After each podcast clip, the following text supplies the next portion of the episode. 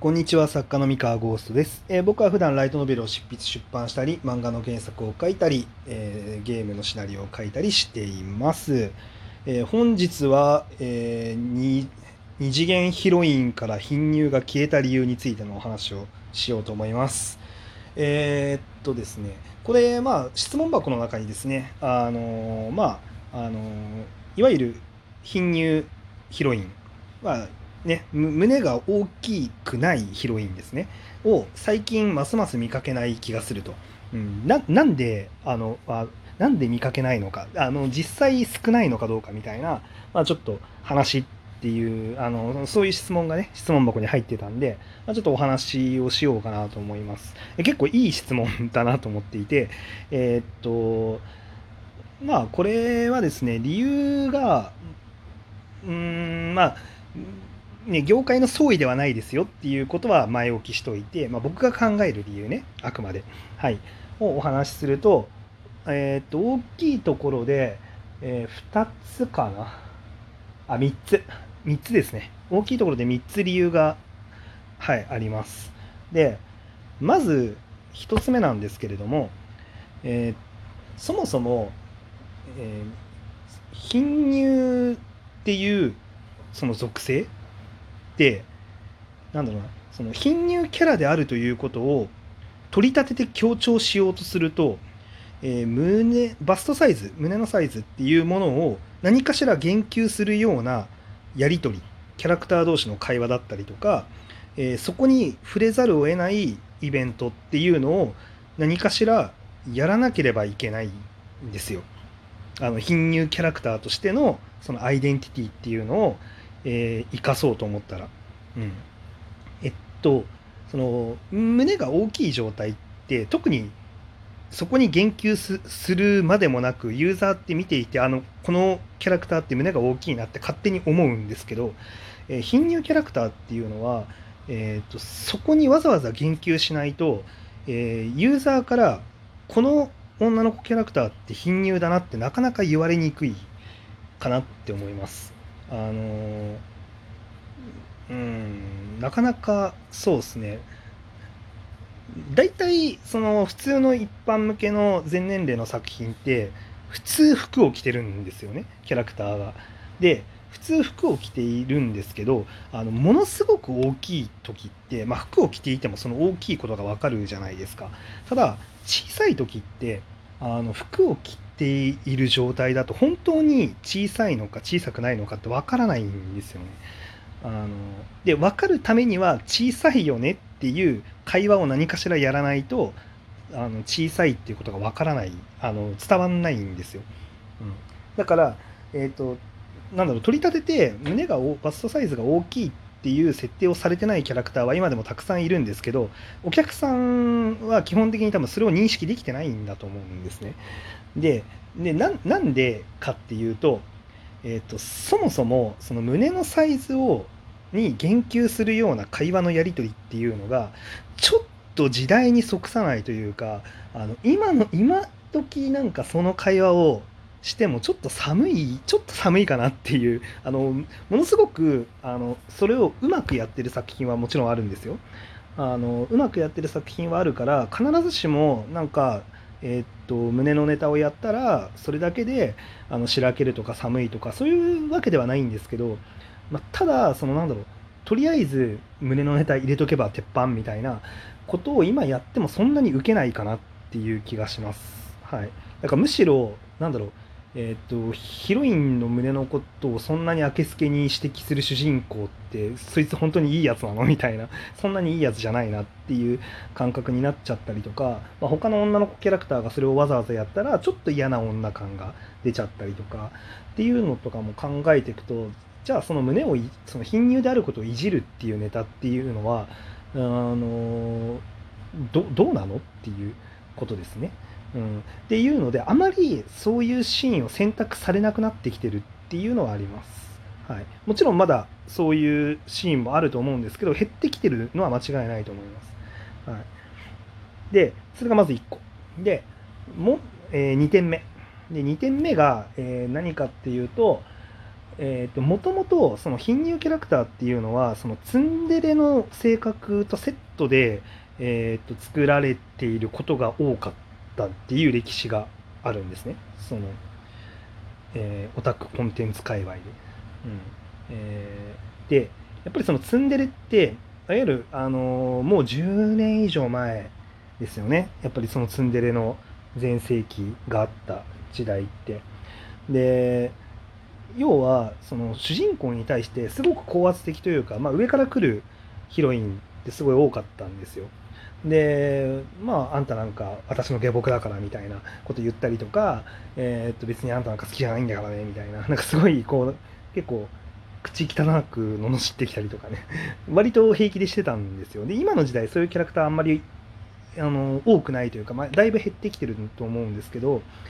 えっとですねあのまあ、胸が小さいってそのどういう象徴かっていうと要はその大人じゃないっていう象徴なんですよね。いわいわゆるそのなんだろうなまだ未成熟であるっていう、まあ、象徴だというところでじゃあななんだろうなそのツンデレっていうのをいわゆるそのただの、えー、性格の悪い女の子じゃなくてえある程度のその可愛げがある女の子としてちゃんと描こうと思った時に、えー、そうですねあの子供子供らしさが抜けていないというかその子供っぽさが抜けていないからこそ、えーと、主人公の、えー、行為に対してあ行為というか主人公がやったことに対してすぐに、えーと反発しちゃうとか口汚なくあの罵っちゃうとかうん、要はその幼さの象徴としてのツンデレっていう、ね、そういう表現をしていたことがあったはずなんですよ。うん。あのまあ、僕が研究した限りなんで本当にそうかは知らないです。これは。あの僕はそのツンデレ全盛期の時代に作家だった人間ではないんでその当時の作家さんたちが何を考えてやってたかはわからないんですけど僕なりに、えー、っと研究というか ちゃんと考えたら多分そういうことなんじゃないかなって思ってますというだけの話ですね。でであとですねえー、っと主人公に対してすごく高圧的上から来るような女の子なんですけどその子が璧ななんだろう女の子としてもう完全無欠に何の欠点もない欠点っていうかまあなんかその本人がコンプレックスに思ってることが何もないっていう状態でえー、っと主人公にすごい辛辣に当たってくるとあの主人公からするとやられっぱなしになっちゃうじゃないですか。でそうするとただただストレスだけがやっぱり溜まっていくってなっちゃうんですけどえっと、それに対して、えー、なんでしょう、その本人がコンプレックスに思っていることがあるっていう。で、その表現としての、まあ、貧乳キャラクターっていう、うん、要はその、すごい自分は何でもできる、優秀って思ってるんだけど、もう胸の大きさに関してだけコンプレックスを持っていると。うん、っていうようなキャラクターが流行った時期があったんですよね。えなんで要はそのツンデレとのセットで結構その流行ってた時期があったと。うん、でそのツンデレっていう属性自体がいわゆるそのたくさん世の中に溢れてでもうちょっとツンデレもう見飽きたなってみんなちょっと思っ